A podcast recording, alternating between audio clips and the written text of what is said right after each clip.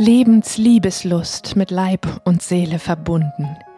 Der Podcast mit Christina Sogel für Heilung mit Körper und Seele, für Erfüllung, Sinnlichkeit und Ekstase im Leben, in der Liebe und im Sex.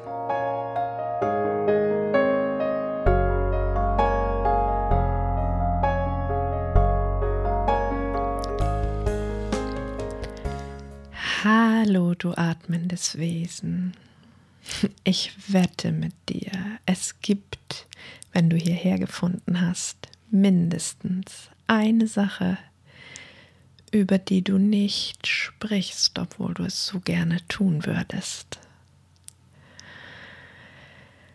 Heute am Vollmondtag möchte ich mit dir forschen über genau diese Dinge wie du sie doch aussprechen kannst. Diese Dinge, für die du vielleicht nicht einmal Worte hast, wo du nur spürst, immer an dieser Stelle drängt etwas in mir und stößt auf diese Sperre in meinem Kopf, in meiner Zunge, in meinem Kiefer. Ich möchte, dass diese Sperre dich nicht mehr bremsen kann und darum lade ich dich ein, wenn du Lust hast, mir zu lauschen, dir einen ungestörten und gemütlichen Platz zu suchen, deine Augen zu schließen, mm, mit leicht geöffnetem Mund zu atmen und der Antwort deines Körpers auf meine Worte zu lauschen denn genau sie ist die Spur zu dem, was meine Worte mit dir zu tun haben.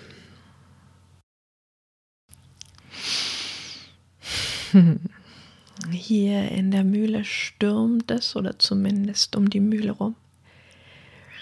Und die Windrose knarzt und knattert auf dem Dach. Wenn du also etwas davon hörst, dann weißt du, was es ist im Hintergrund. Und ich lade dich ein, dich mitnehmen zu lassen von diesem Gefühl, diesen Empfindungen, die dabei aufkommen, so dicht mit der Natur, mit dem Wind, mit dem Sturm im Kontakt zu sein. Denn diese Empfindungen, diese Dinge, über die wir sprechen möchten und es nicht können, die haben so viel mit einem Sturm von Gefühlen zu tun. Ich möchte dich einladen, als erstes eine, einen lyrischen Text zu hören, den ich mm, zu diesem Thema oder eng an diesem Thema entlang verfasst habe. Vielleicht nimmt er dich mit auf eine Ebene jenseits vom Verstand und lässt deine Zellen sich öffnen. Unerhört.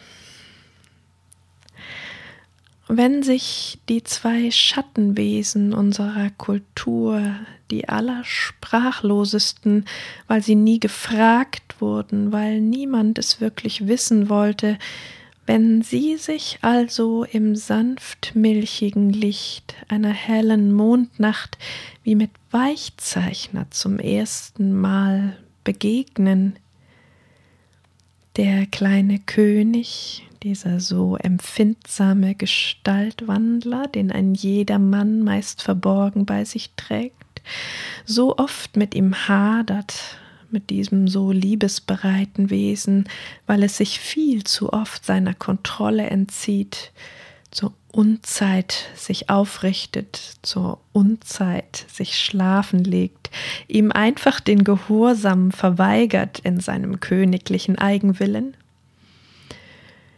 Wenn er also in dieser Mondnacht der samtweichen kleinen Königin begegnet, dieser saftig sanften Geschöpfin, die in ihren Muskeln Jahrtausende der Demütigung würdevoll hütet, ihm, dem König und all seinen Mitkönigen die Spuren ihres traurigen Regiments erspart? Und wenn in dieser ungewöhnlich hellen Nacht wenigstens der Mond den Mut hat, sie beide zu fragen, was sie sich seit jeher verschwiegen haben, weil sie es nicht wirklich wissen wollten vor lauter Scham, vor Bergen von Schuld und Schmerz, und sie beide vom Zauber des Moments erfasst, wahrhaftig antworten, was sagen sie dann?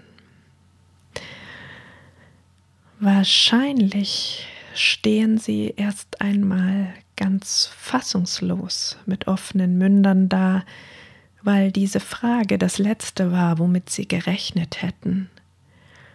Und dann fasst stammelnd die samtweiche kleine Königin sich ein Herz und sagt, warum hat er, der König, mich denn nie gefragt? und schon lösen sich schüchternen Perlen gleich zwei Tränen von ihren Wimpern, erzählen stockend von Jahrtausenden schamhaften Schweigens, von dem derb dumpfen Gefühl, ein Nichts, nicht mehr als ein Loch gewesen zu sein, ein Loch ohne Gesicht, so dunkel, dass man es leicht übersieht, solange niemand das Licht anmacht. Gut möglich, an dieser Stelle wendet der kleine König sein Gesicht ab, windet sich in der Zwinge der Schuld, die er seit jeher zu vergessen sucht, nur jetzt gerade schneidet sie tiefer in sein Fleisch, und er muss seine Zähne immer fester zusammenbeißen, um nur ja nicht aus der Haut zu fahren vor Schmerz, denn wer hat ihn denn je gesehen, in seiner Sehnsucht zu lieben, empfangen zu werden mit Freuden statt mit Widerwillen, aus Pflichtgefühl. Und dieser Schmerz, dass niemand, wirklich kein einziger je sehen wollte, wie sehr auch er zum Loch gemacht worden war, mit der Quelle seiner Liebe, mit seinem Herzen und dessen Gesandtem, dem kleinen König, zum Loch unserer Kultur, zur Kampfmaschine, zum Arbeitsvieh, zum Geldranschaffen und einzig dafür, für seine unbrechbare Kraft gesehen und in den schwachen Momenten, in all diesen heimlichen Momenten von Unsicherheit und Angst, nun selbst zum unsichtbaren Loch geworden, von niemandem mehr angeschaut, so lange bis er sich schon selbst unsichtbar machte, wenn nicht in dieser Ohnmacht, dieser Wut aus ihm genau das herausplatzte, was er auf keinen Fall gewollt hatte, aber ihn hatte ja niemand sehen wollen, und nun musste sie einfach, dabei hatte sein Herz doch so sehr lieben wollen und war nur immer blutärmer geworden darin, denn eine Maschine hat ja kein Blut.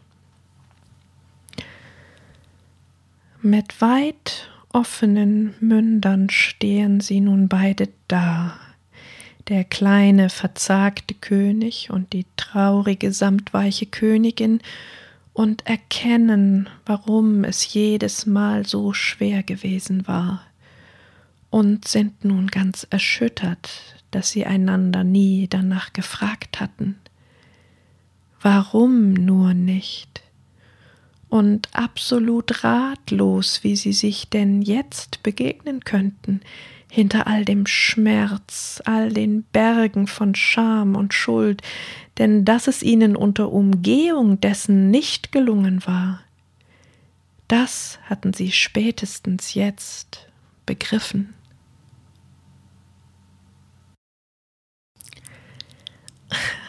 Wenn du mich kennst, dann weißt du, dass ich ein Trüffelschwein des Unsichtbaren bin. Und da, wo unsere Kultur uns weiß zu machen versucht, dass wo keine Worte sind, nichts ist, da glaube ich ihr nicht. Nicht mehr, denn ich habe allzu oft gesehen, wie viel gerade da zu finden ist, wo keine Worte sind. Wo keine Worte sind, da ist Tabu auf die eine oder andere Weise. Und wenn ich Tabu sage, dann meine ich nichts Grauenvolles, nichts besonders Schlimmes. Ja, vielleicht ist auch das irgendwo dort. Aber worüber ich spreche, das ist das, was einfach nicht vorgesehen ist zwischen Menschen, woran unsere Kultur kein Interesse hat, was sie genau darum nicht in den Raum der erwähnenswerten Worte eingeladen hat. Wenn ich über Tabus spreche, dann meine ich damit Dinge wie Gefühle oder Bedürfnisse, Wut, Unsicherheit, keine Lösung zu haben, stolz zu sein, mehr zu wollen, groß zu sein, kraftvoll zu sein, etwas anderes zu wollen. Lust zu empfinden oder keine Lust zu empfinden. Lust auf das Falsche zu haben oder Lust auf den falschen Menschen zu erleben. Etwas zu sagen, das weh tut, egal ob es wahr ist oder nicht. Genau die Dinge, die in allen wichtigen Beziehungen, wenn sie nicht ausgesprochen werden, die Tiefe der Nähe, des Vertrauens und der Verbundenheit rabiat begrenzen. Und nicht nur das, sie sind auch genau das, was dir die Erfahrung schenkt, nicht dafür, wie gut du dich anpasst, sondern einfach für dein bloßes Sein geliebt zu sein. Unsere Kultur legt also unmerklich und entlang ihrer eigenen Interessen fest, worüber wir sprechen und worüber nicht gesprochen wird. Genau das kommt in diesem wunderbaren Märchen des Kaisers neue Kleider zum Ausdruck, als das Kind am Ende den Finger ausstreckt und zur Entrüstung aller ausruft, der hat ja gar nichts an. genau so hat es ganz besonders in den tiefsten Tabufeldern unserer Kultur, allen voran der Intimität, zu so riesengroßen, sprachlosen Feldern geführt. Aber nicht nur dort. Überall dort, wo unsere Kultur Erwartungen an uns hat. Rollen, Erwartungen und es gibt so viele Rollen, denen jeder ihre eigene, ihr eigenes Drehbuch zugeordnet ist. Und noch darunter, unter dem, was wir wissen könnten, sind die Erfahrungen und die Bedürfnisse, die uns vielleicht am allertiefsten berühren und betreffen, die vielleicht mit dem allergrößten Schmerz verbunden sind. Und es ist nicht nur so, dass wir uns nicht wagen, darüber zu sprechen. Wir haben tatsächlich keine Worte dafür, weil diese allerfrühesten Erfahrungen, die wir in der Zeit gesammelt haben, bevor wir überhaupt sprechen lernten, nur in unseren Körperzellen gespeichert sind, gar nicht dem Bewusstsein zugänglich außer wir beginnen dem Körper zu lauschen. Was erlebst du jetzt gerade? Kommt an dieser Stelle etwas ins Schwingen in dir? Eine diffuse, leichte Vibration? Oder bleibt es ganz ruhig? Oder stockt deinem Nervensystem der Atem? Wenn wir also anfangen, über all das nachzudenken, was wir uns voneinander wünschen, miteinander teilen könnten, all das, was wirklich zutiefst Bedeutung für uns hat, dann lehrt uns unsere Kultur als allererstes die Verantwortung für die Gefühle des Gegenübers. Wir sollen also nichts sagen, was ihm wehtut. Und das ist ein Problem. Denn allzu oft tut es ja gerade genau deswegen weh, weil es diese Zuschreibung gibt, diese verdrehte Zuschreibung der Verantwortlichkeit dass nicht nur du dafür verantwortlich bist, wie es mir geht, sondern ich ja auch verantwortlich dafür bin, wie es dir geht. Und wenn du mir etwas sagst, was mir weh tut, weil es mich konfrontiert damit, was du bei mir nicht findest, obwohl du es doch brauchst, dann komme ich unter Druck, zumindest wenn ich den Botschaften unserer Kultur bis hierher ungefragt gefolgt bin. Dann fühle ich mich in der Pflicht und nicht mehr frei, das zu tun, was du dir wünschst, dich zu bereichern mit meinen Geschenken aus freiem Herzen, weil ich mich schuldig fühle, wenn ich es nicht tun würde in dieser Kultur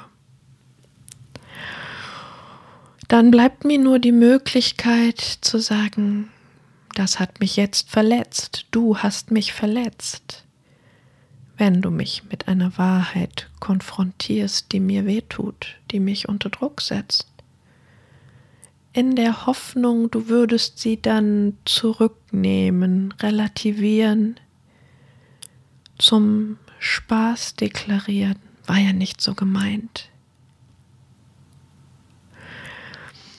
An dieser Stelle wird vielleicht sichtbar, wie allzu oft dieser Austausch über die allerwichtigsten Dinge in unserer Kultur nur zu einem Machtkampf werden kann. Zu einem Machtkampf, in dem es letztlich ums Existenzrecht geht. Also um einen sehr existenziellen Machtkampf auch wenn es vordergründig nur um Wünsche und Bedürfnisse geht. Um Dinge, die schön wären, die mich glücklich machen würden, wenn sie da wären. Stattdessen wird es genau dort, wo es ganz weit und weich vor Freude werden könnte, weil diese Dinge geteilt worden sind und nicht geheim gehalten wurden, Stattdessen wird es genau dort eng und hart und der Kampf beginnt. Setzt du dich gegen mich auf meine Kosten durch? Oder kann ich dir klammheimlich die Schuld zurückgeben und stattdessen auf deine Kosten mein Existenzrecht vertreten? Es ist so traurig, dass in unserer Kultur kein Modell dafür da ist, wie wir beide glücklich sein können, wie wir beide unser aller Bedürfnisse aufs Schönste erfüllt bekommen können. Es ist also zum einen kulturell betrachtet explosiver Sprengstoff, der deine Worte, selbst wenn es sie irgendwo in dir gibt, blitzschnell mit Scham bedecken, unsichtbar werden, einfrieren lassen kann. Und darüber hinaus aber auch in eurer Beziehungsgeschichte. Diese Dinge, die ihr stillschweigend zwischen euch aufgeteilt habt, wie einen Deal, vielleicht noch ausgehend von euer beider Stärken, aber immer mehr mit einem Anspruch aneinander genau diesen Part weiter zu spielen. Und wenn du nun auf die Idee kommst, diese dir stillschweigend zugeschriebene Rolle, die du übernommen hast, dafür, dass der andere seine entsprechende Rolle einnimmt, die zu verändern, diesen Deal quasi ungefragt zu quittieren, dann ist es auch auf dieser Ebene Sprengstoff. Und dennoch nicht weniger wichtig dafür, wie schön es werden kann zwischen euch, dennoch Worte zu finden. Und bestenfalls Worte, die nicht kämpfen. Worte, die es schaffen, aus diesem Existenzkampf auszusteigen in dem es um dieses Recht geht, als Wesen mit deinen Gefühlen und deinen Bedürfnissen, deinen Wünschen und deinen Sehnsüchten zu existieren. Weiter nichts. Wenn wir in diese Explosivität hineinzoomen, dann finden wir darin Scham, dann finden wir darin Angst vor Beschämung, Angst vor Ausstoßung aus deiner Herde, wenn du Dinge tust, die man nicht tut, Angst vor Verlust dieses sehr wichtigen Menschen, vielleicht sogar tief in deinen Zellen Angst vor Tod.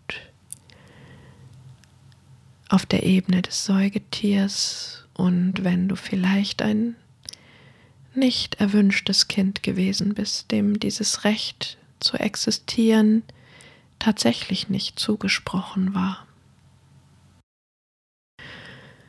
Was braucht es also an dieser Stelle, um nicht mehr zu kämpfen?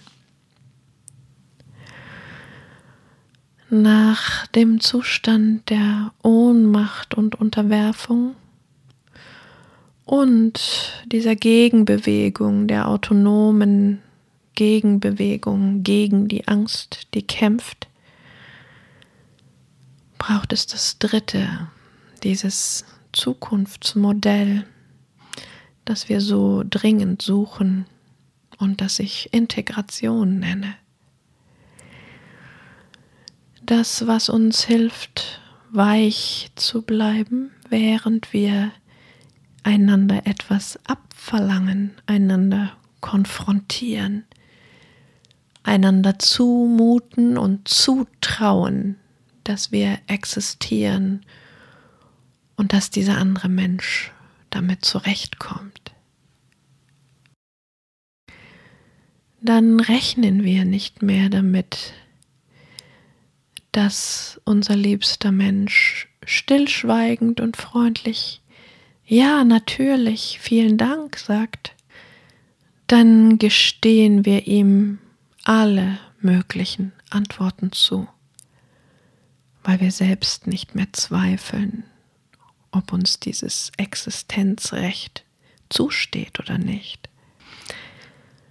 Immer wenn Rainer mich herausfordert, mit Dingen, die er mir sagt. Und das kommt öfter vor. Und wenn ich dann die Angst in seinen Augen sehe, während er mich herausfordert, sage ich oft zu ihm, hey, du bist nicht dazu da, es mir leicht zu machen, du bist ein freier Mann. Und ich weiß sehr wohl, dass unsere Kultur uns genau das Gegenteil gelehrt hat. Dass wir nämlich genau dazu da sind, es einander leicht zu machen und uns dabei Stillschweigen zu vergessen. Es ist dieser schmale Grat zwischen dem natürlichen, vitalen, universellen Bedürfnis von uns Menschen, einander zu bereichern und Beitrag zu sein zum Glück des anderen und diesem Verbot, anders zu sein, als er es erwartet. Lass dir das mal auf der Zunge zergehen nochmal. Es gibt erwiesenermaßen, Marshall Rosenberg hat es erforscht, der Begründer der gewaltfreien Kommunikation, es gibt ein universelles menschliches Bedürfnis, Bereicherung und Beitrag für andere Menschen zu sein. Und es gibt diese seltsame Verkehrung in eine Pflicht in unserer Kultur, dass wir das Glück des anderen über unser eigenes Glück stellen müssen, dessen Bedürfnisse über unsere Bedürfnisse, dass wir also Beitrag und Bereicherung sein müssen, statt es aus Freude tun zu können. Es ist quasi eine kulturelle Enteignung eines natürlichen Bedürfnisses. und dadurch fließt die ursprüngliche vitale Freude heraus und wird durch ein klammes Pflichtgefühl ersetzt. Wie also kann es möglich sein, diesen Rückweg anzutreten oder vielmehr diesen Weg nach vorn? Denn ich denke tatsächlich, dass es an dieser Stelle etwas ganz Neues braucht. Etwas, was noch nicht da gewesen ist, was zwar in der ursprünglichen Matrix unserer Zellen, in unserem Design wie bereitgestellt ist, aber über Jahrtausende anderer Prägung tief, tief verschüttet. Lass uns aber bevor wir danach suchen, uns noch einmal vergegenwärtigen, was der Preis ist, wenn wir es nicht tun. Was der Preis ist, wenn du weiter schweigst. Dass an der Stelle deiner Möglichkeit zur Lust, zur Begegnung, zur Verbindung, zu Vertrauen und Liebe schmerzhafte Grenzen gesetzt sind. Dass sich immer und immer wieder dieses kulturelle Narrativ bestätigt, dass langfristige Beziehung auf die Dauer einschläft. Was, wenn dieses Einschlafen, dieses vorhergesagte Versiegen von Intimität nicht naturgemäß ist? nicht natürlich, sondern vielmehr eine Folge von dem, was uns glaubhaft erzählt wird. Du möchtest jetzt also versuchen, das Unerhörte zu integrieren, ihm einen Platz zu geben, der bestenfalls nicht einmal mehr wackelt, einen Platz in deinem Inneren, von dem aus du ihn in Worte fassen kannst. Ich will nicht sagen leicht in Worte fassen kannst, aber bestenfalls sogar das. Wie kannst du diesen Dingen in dir das Existenzrecht zusprechen, wenn unsere Kultur es dir seit Jahrtausenden verweigert? Ganz egal, ob es etwas ist, wofür du schon Worte hast, die du nur nicht aussprechen magst bisher, oder ob es etwas ist, was du nur ahnst, was du nur in manchen Momenten, wo du mit dir allein bist, spürst, aber gar keine Worte dafür hast.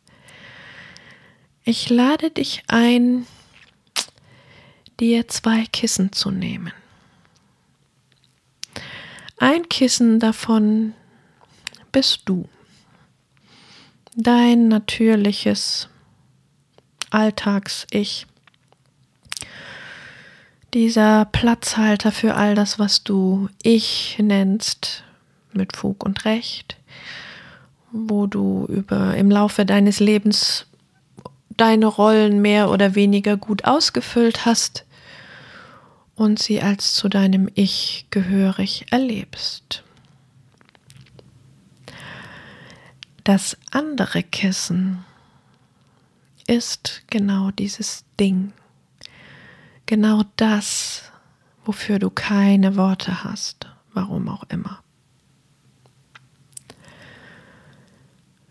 Du legst dir dieses zweite Kissen, was einen Platz bekommen möchte in dir, in genau dem Abstand zu deinem Kissen, der sich richtig anfühlt. Du gibst ihm damit einen Ort, eine Bedeutung, einen Raum, noch ohne jedes genauere Wissen darum. Und schon das ist der erste Akt der Selbstliebe in lieblosen Zeiten in einer lieblosen Welt, in einer Welt, die es schlicht und einfach nicht will, dass wir uns miteinander verbinden, verbünden, stark und groß werden und ihre Machtinteressen nicht mehr wichtig nehmen. Du setzt dich also so vor diese zwei Kissen, dass du sie beide sehen kannst und lauscht einfach in deinen Körper. Wie es ist, dass dieses andere Ding existiert. Dass es sich nicht mehr wegleugnen lässt in diesem Moment, solange dieses zweite Kissen vor deinen Augen liegt. Und du forscht und lauscht was du in deinem Körper spürst, wenn du das eine, dein Ich-Kissen, anschaust und wenn du den Blickkontakt zum anderen Kissen aufnimmst. Zu diesem Unsagbaren, Unaussprechlichen. Und du pendelst mit deinem Erleben mit deiner Wahrnehmung zwischen diesen beiden Kissen. Im Außen, indem du schaust, und auch im Innen, indem du die korrespondierenden Körperempfindungen erlauscht. Vielleicht kannst du sogar deine Wahrnehmung auf den Ort zwischen diesen beiden Kissen richten im Verlauf deiner Forschung und ihn dort wie innehalten lassen. Wie dort ein bisschen Wurzeln schlagen und lauschen, wie sich das in deinem Körper anspürt.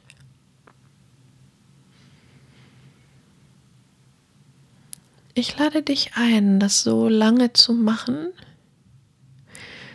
bis sich ein Zustand der Integration einstellt, indem es sich nicht mehr wie entweder oder anfühlt, sondern wie eine gemeinsame Welt, ein Und.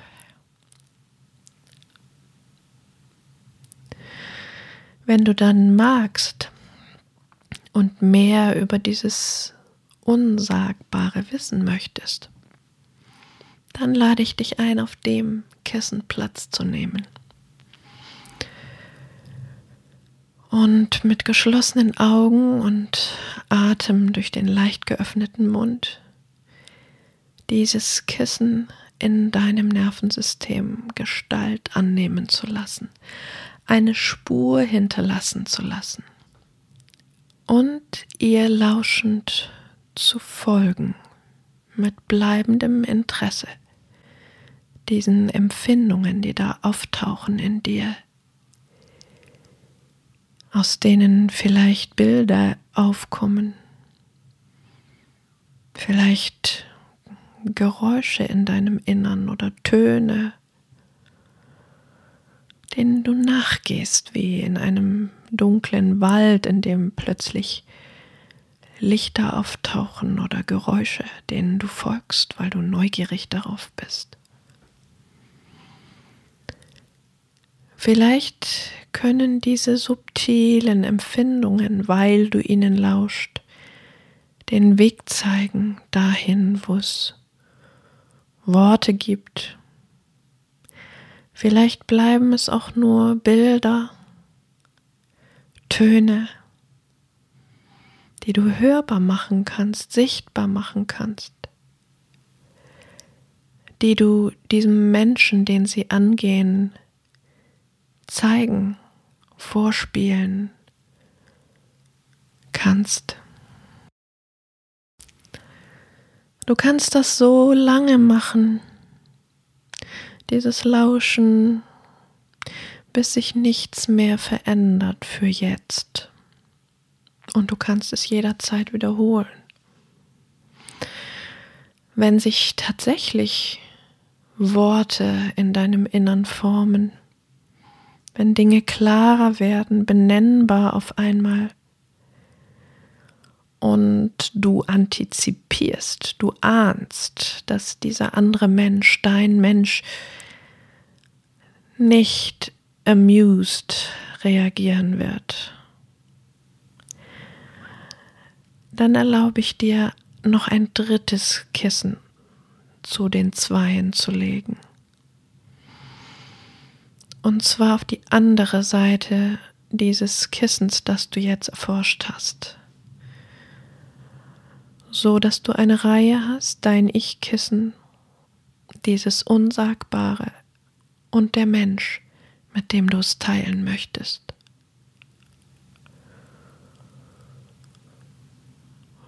Und wenn du magst, wechsel auch auf das Kissen. Erlausch es, wie dieser Mensch empfindet, was er spürt, wenn er dieses Unsagbare hört oder sieht.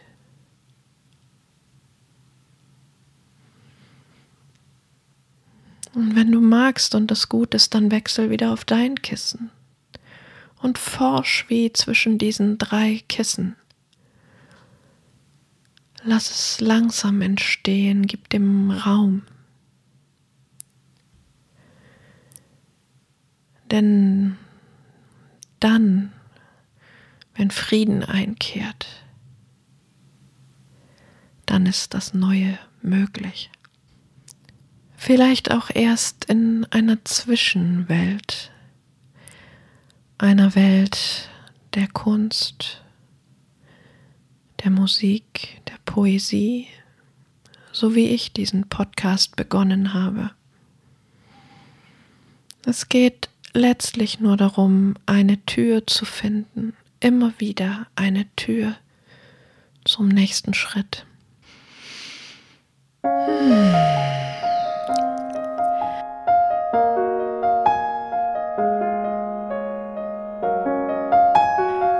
Wenn dir die Podcast-Folge gefallen hat, dann lade ich dich ein, dich zum Online-Kongress erfolgreich als Paar anzumelden, bei dem Rainer und ich über unseren Prozess in diesem Forschen mit dem Unsagbaren unterhalten, wo wir darüber sprechen. Oder melde dich an für das Themenwochenende vom 18. bis 19. März die unerhörte Stimme der Genitalien, wo es um das sprachloseste und vergiftetste kulturelle Feld geht. Die Links dazu findest du unter dieser Podcast-Folge. Und nun lass uns zusammen mutig sein, Lebensliebeslust entfachen und expandieren